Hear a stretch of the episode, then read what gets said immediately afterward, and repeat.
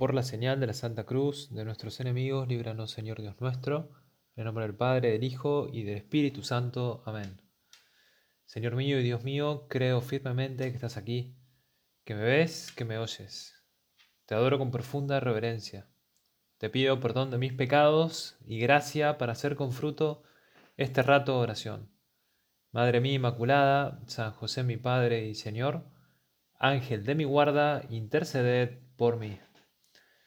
Comenzamos este retiro mensual pidiéndole luces al Espíritu Santo para que en esta Pascua podamos también disponernos a llegar a Pentecostés de la mejor manera, impulsados por su gracia, mirados también por Dios, para ver que también necesitamos esa acción del Espíritu Santo en nuestra alma, para nuestra vida espiritual, para nuestra vida familiar y para el apostolado, siendo sembradores de paz y de alegría. Muchas veces recordaba esa historia de unos chiquitos que al enseñar el Padre Nuestro decían en nombre del Padre, del Hijo, Amén. Y la verdad que me llamaba un poco la atención y no, no, me gustaba, pero el otro día predicando un retiro, un hombre me decía, la verdad que me sirvió mucho porque al menos sé que el Espíritu Santo está. Los chiquitos decían en nombre del Padre, del Hijo, Amén. Y cuando le preguntaron dónde estaba el Espíritu Santo, decía, no, está cuidando la bicicleta. Bueno, me gusta pensar que el Espíritu Santo está. Y ahora también en este tiempo de esperanza, en esta Pascua, en este tiempo que Jesús ha cumplido sus promesas, en este tiempo que valió la pena esperar, Jesús quiere irse para dejarnos al Espíritu Santo. Y ahora también, en esta oportunidad, en este retiro, quiere hablarte a través del Espíritu Santo porque Él está, está cuidando la bicicleta o está también cuidando a tu familia mientras estás escuchando este audio, pero el Espíritu Santo está y está obrando en tu interior también. Me acuerdo una vez en Roma, cuando fui a la iglesia de San Pietro en Vincoli, está en el Esquilino, uno de los montes romanos. Es una hermosa basílica construida en el siglo V, que tiene las reliquias de las cadenas que se usaron para atar a Pedro en Jerusalén y también para atarlo ahí en la cárcel Mamertina en Roma. Las dos cadenas se unieron milagrosamente y de hecho se guardan en un relicario abajo del altar principal de la basílica. A la derecha hay un Moisés hecho por Miguel Ángel, muy bonito, muy famoso también, por la realidad que tiene.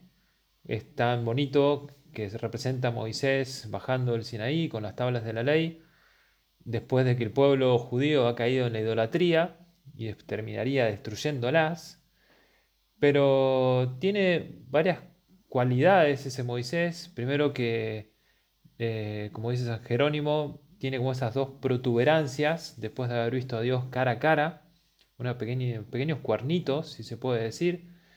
Después que es muy real, de hecho Miguel Ángel cuentan que al terminarla golpeó sobre la rodilla de Moisés con su martillo a ver si hablaba y tiene una pequeña marca y le preguntó, ¿por qué no me hablas?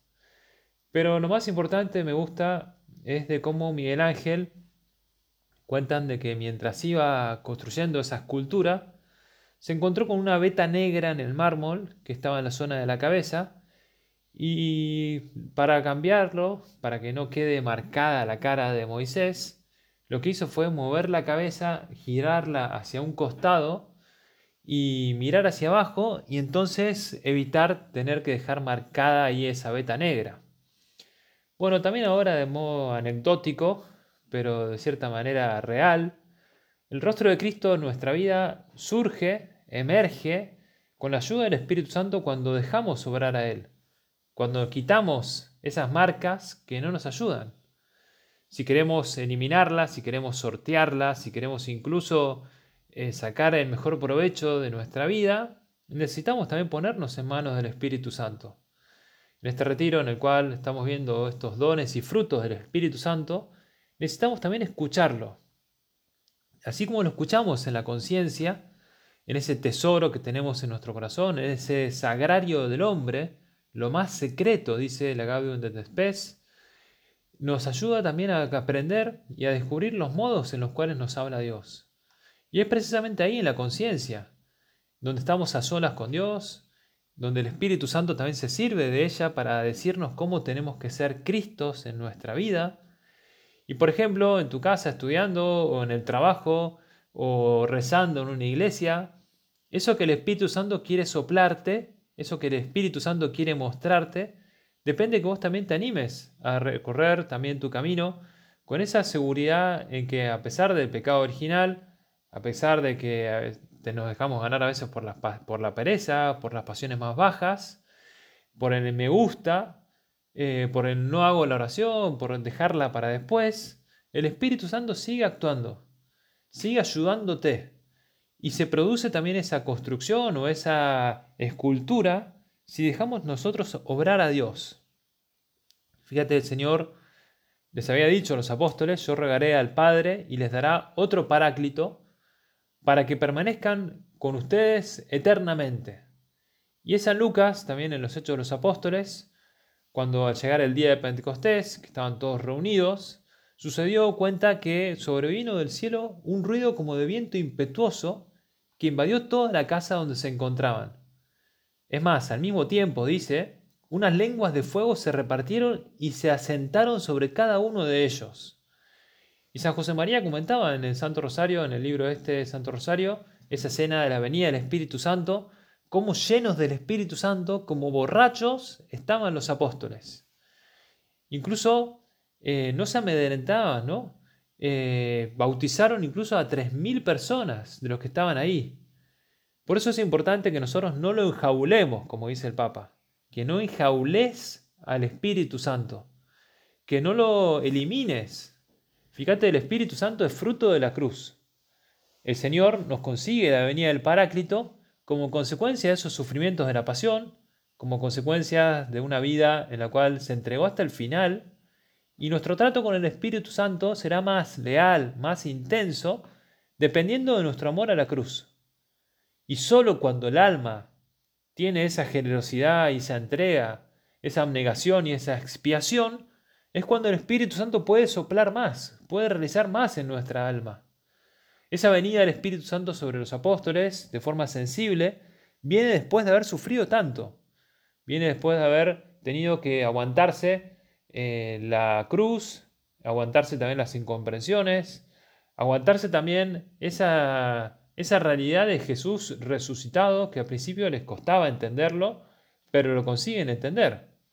Y es más, pasan de estar reunidos en el cenáculo con las puertas y ventanas cerradas, con esa actitud de inquietud o de temor, a abrir las puertas, a abrir las ventanas, a empezar a predicar abiertamente a Jesús crucificado, van de casa en casa, van eh, descubriendo a otros que Jesús está resucitado, y depende de vos y de mí, de todos, que también sepamos dejarnos transformar para pasar de cobardes a valientes de incrédulos a estar llenos de fe, de ser ignorantes a transmitir con un empuje, una elocuencia impensable, el Espíritu de Cristo por todas partes.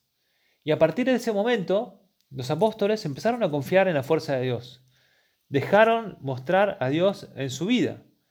Se llevaron a cabo tantas gracias por esa generosidad de los cristianos, por defender su fe, incluso hasta el martirio. Lo dice Tertuliano, como la sangre de los mártires es semilla de nuevos cristianos. Y nosotros somos continuadores de esa misión. Tenemos la responsabilidad de extender el Evangelio por todas partes, de llevar y acudir, también mejor dicho, al Espíritu Santo para que realice esas obras de santificación en tu alma, de que vos quieras también animarte a ver que los santos no es que aparecieron de la nada, no, los santos quisieron buscar la santidad, los santos lucharon por amar la santidad, desde el cura de Ars hasta también incluso el beato Carlo Cutis o la beata Guadalupe Ortiz de Landazuri, todos lucharon por ser santos.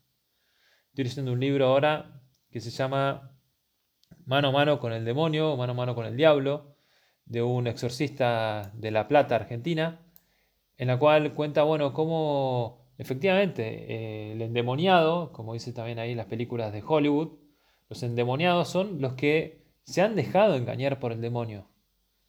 Los que no han querido luchar, no se han querido dejar ayudar. ¿Por qué? Porque se han ido metiendo a poquito en navaja negra, en manos santas, en el que quiere hacer algo raro, o en vender su alma al diablo y después, claro, caen endemoniados. Pero el demonio no puede invadirte si uno no quiere dejarle abrir la puerta. Bueno, lo decía San José María, no te limites a hablar al Paráclito, óyele. Lo decía en el libro este Forja, en el punto 430.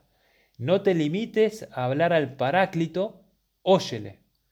Y ese es el consejo que nos da el Señor a nosotros también, para dejar entrar ese divino huésped, ese maestro, esa luz, esa guía, ese amor, para dejar entrar al Espíritu Santo y escuchar sus lecciones, para que nos encienda, para que podamos seguirlo con fidelidad, para que podamos amarlo.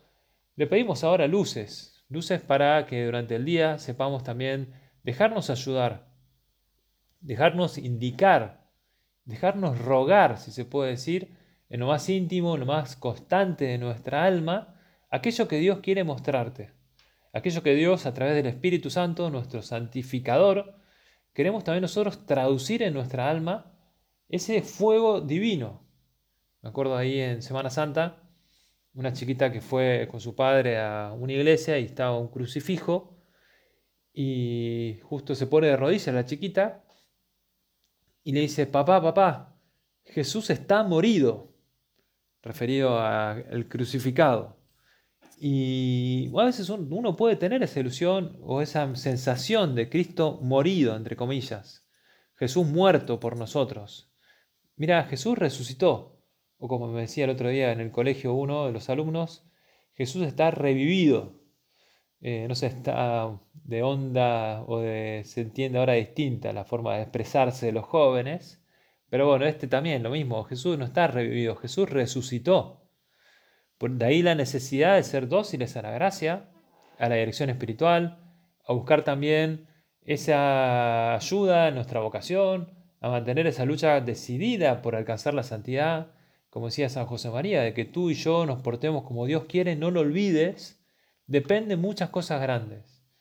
Y llega el momento, ahora también en este retiro, de pedirle que obre en nosotros el Espíritu Santo para que todos esos planteamientos que tenemos que enfrentar, los enfrentemos con su ayuda, con esperanza.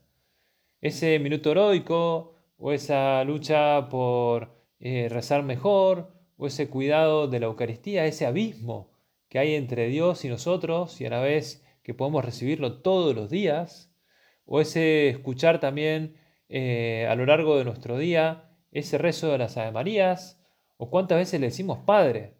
Se suele decir que las mujeres pronuncian 20.000 palabras por día y los hombres 7.000. Bueno, a ver cómo nos dirigimos al Espíritu Santo, cómo hablamos con el Espíritu Santo también ahora en esta Pascua, en esta preparación de la Pentecostés.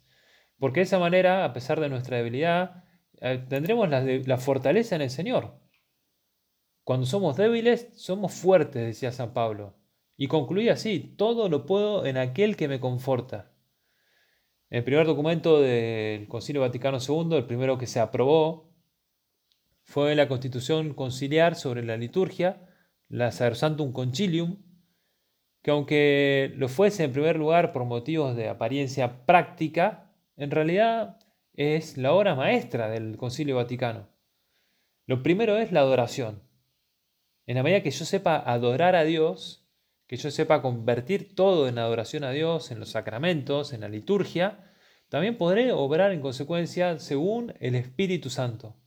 Y podré obrar como cristiano en la medida que también sepa entenderlo a Él.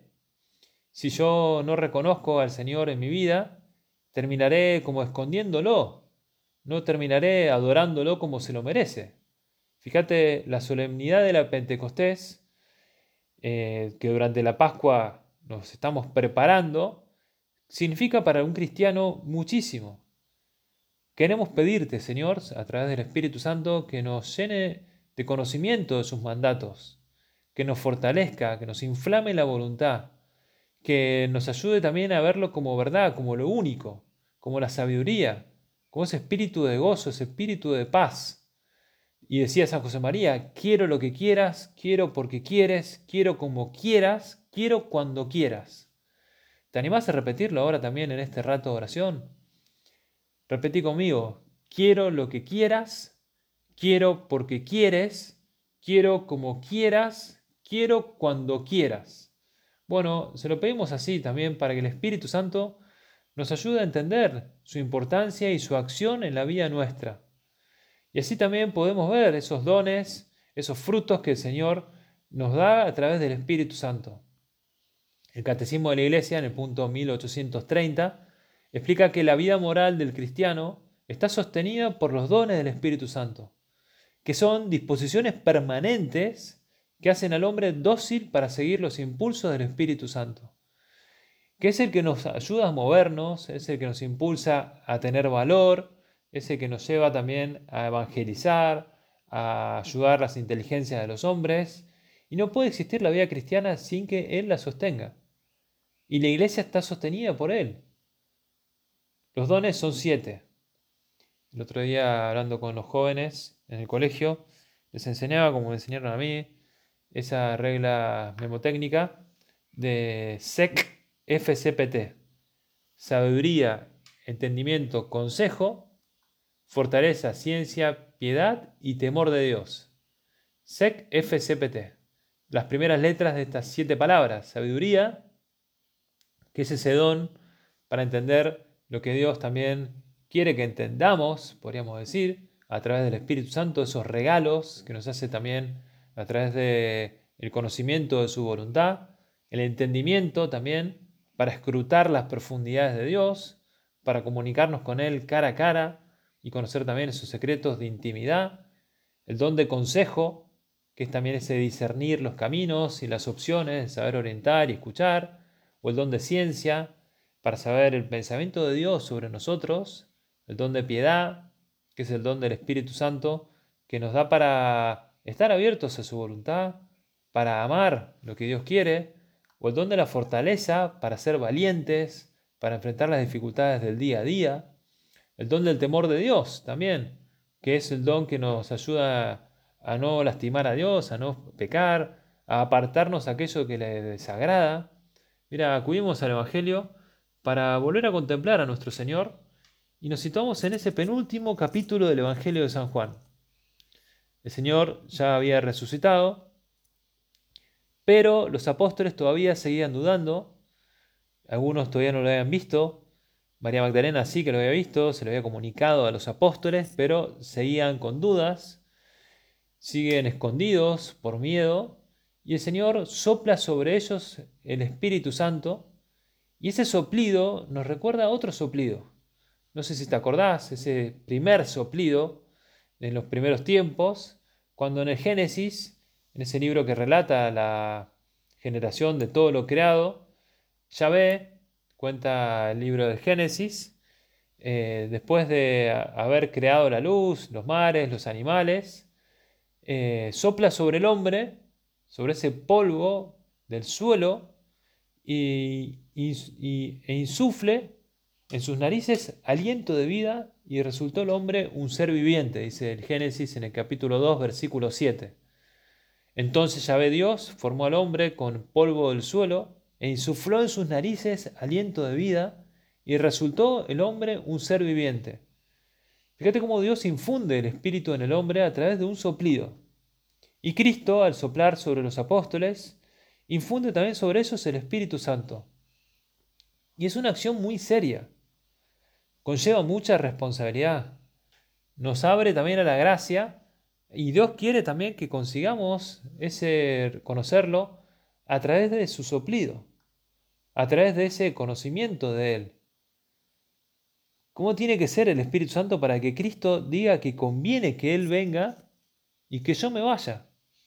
Porque Cristo se va a ir solamente cuando venga el Espíritu Santo. ¿Cómo nos animamos a pedir la ayuda, cómo actuamos según Dios con la ayuda del Espíritu Santo, cómo pensamos según su parecer. ¿Estás preguntándote para ver cómo actuar en esta Pascua?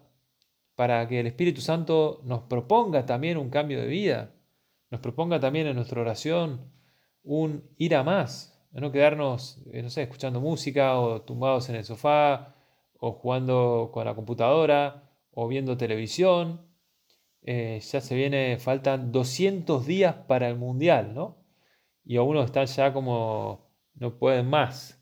No, aprovechemos el tiempo, escuchemos al Espíritu Santo.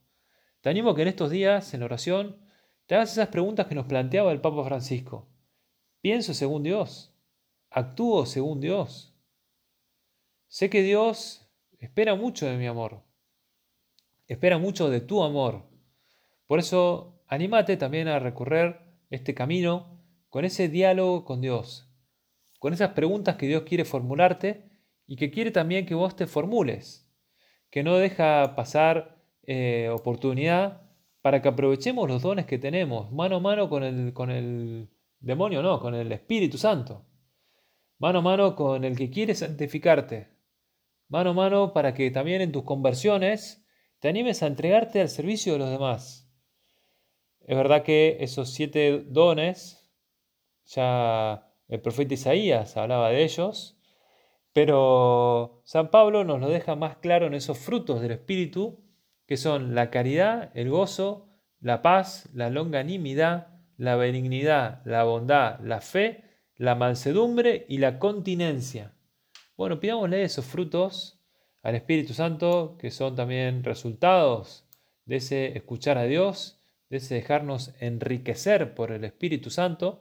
Aprovechemos ahora también al igual que el mármol que se deja moldear por el artista, que te contaba de ese Moisés de Miguel Ángel, ahí en la iglesia, en la basílica de San Pietro en Vincoli, para que también corramos lo que haya que correr, que nos amoldemos a los planes de Dios, que veamos también esas maneras que tiene el Espíritu Santo para descubrirnos también a cada uno lo que estamos haciendo mal, lo que tenemos que cambiar. Me acuerdo de un papá que vino el otro día un poco dolido porque su hija se había peleado con un compañero y eh, lo había golpeado. Entonces, eh, al terminar el día, fue a buscar a la hija y la maestra le dijo, mirá, le pegó muy feo. Entonces el papá a la noche, cuando estaba ya la mamá, y la busca y y le pregunta qué pasó en el colegio, en, el jardín, en el jardincito.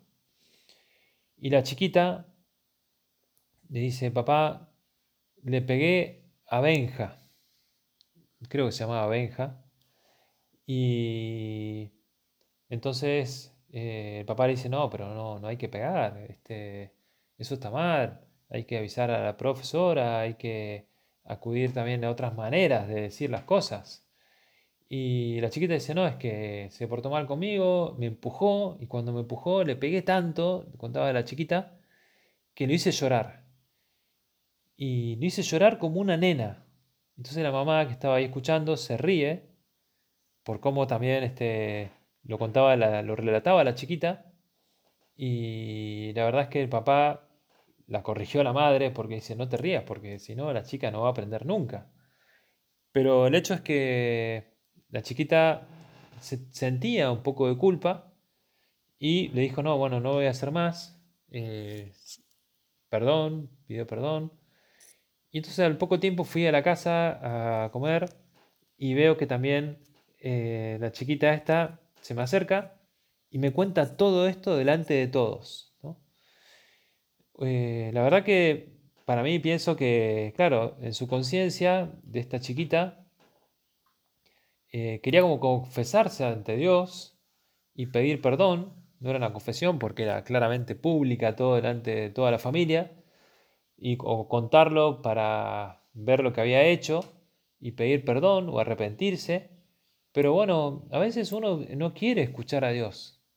O piensa que está bien lo que está haciendo y sigue obrando mal. Pero parémonos también ahora en esta Pascua para escuchar esos soplidos del Espíritu Santo a ese no enjaular al Espíritu Santo. Y en la medida que yo también no lo enjaule, lo escucharé. Y al igual que los apóstoles, sabré ser también testimonio de fe. Sabré ser conscientes de lo que el Señor quiere de mí. Porque en la medida que yo también deje hablar a Dios, podré hacer mucho más. ¿Te animás a vivir también así, con ese fruto del conocimiento de lo que Dios quiere? ¿De seguir sus pasos? de esperar esa venida del Paráclito, que es consecuencia de esos sufrimientos de la pasión. Mira, nuestro trato con el Espíritu Santo va a ser mayor o menor en la medida que nos dejemos ayudar, en la medida que lo veamos real, que no lo escondamos, que esas lenguas de fuego sobre las cabezas de los apóstoles también sean para nosotros de una manera u otra un recordar que estamos llamados a la santidad, un recordar que también no podemos escondernos, que al menos tenemos que salir a la ventana, decía San José María, que la sociedad nos espera y espera también que seamos sal en medio del mundo. Bueno, en la medida que seamos valientes, en la medida que reconozcamos nuestra fe, en la medida que también hablemos con elocuencia de Cristo, el Señor podrá hacer mucho más. Nosotros somos continuadores de esa misión, nosotros somos parte de esa iglesia misionera, esa iglesia que también espera al Papa, a ver si no solamente nos limitamos a hablar al Espíritu Santo, sino a escucharlo, para que también habite en nuestra alma, para que nos ayude a santificarnos y que también sepamos hacerlo con la ayuda de Él, que en la medida que también le pidamos ayuda al Paráclito, podamos encontrar esas respuestas, porque es el Señor el que va a hacer las cosas, pero depende también de que sepamos escucharte, Señor, a través del Espíritu Santo. Y termino con una, una oración que escribió San José María en el año 1934, con ocasión de la fiesta de Pentecostés, que te animo a rezar también en ese decenario al Espíritu Santo, que vamos a rezar también en esa preparación de la solemnidad, que dice así, ven, oh Santo Espíritu, ilumina mi entendimiento para conocer tus mandatos. Fortalece mi corazón contra las insidias del enemigo. Inflama mi voluntad. He oído tu voz y no quiero endurecerme y resistir diciendo después, mañana. Nunc chepi. Ahora, no vas a hacer que mañana me falte. Oh Espíritu de verdad y sabiduría, Espíritu de entendimiento y de consejo, Espíritu de gozo y paz. Quiero lo que quieras, quiero porque quieres, quiero como quieras, quiero cuando quieras. Te repito esta última frase que me encanta y que creo que podemos también repetir especialmente. Quiero lo que quieras, quiero porque quieres, quiero como quieras, quiero cuando quieras. Que a través de esos dones y esos frutos del Espíritu Santo sintamos también esa importancia en nuestra lucha para no bajar los brazos, para, como decía un amigo, pelear las mejores batallas, no como dice, el otro refrán, soldado que huye sirve para otra batalla, sino pelear las mejores batallas.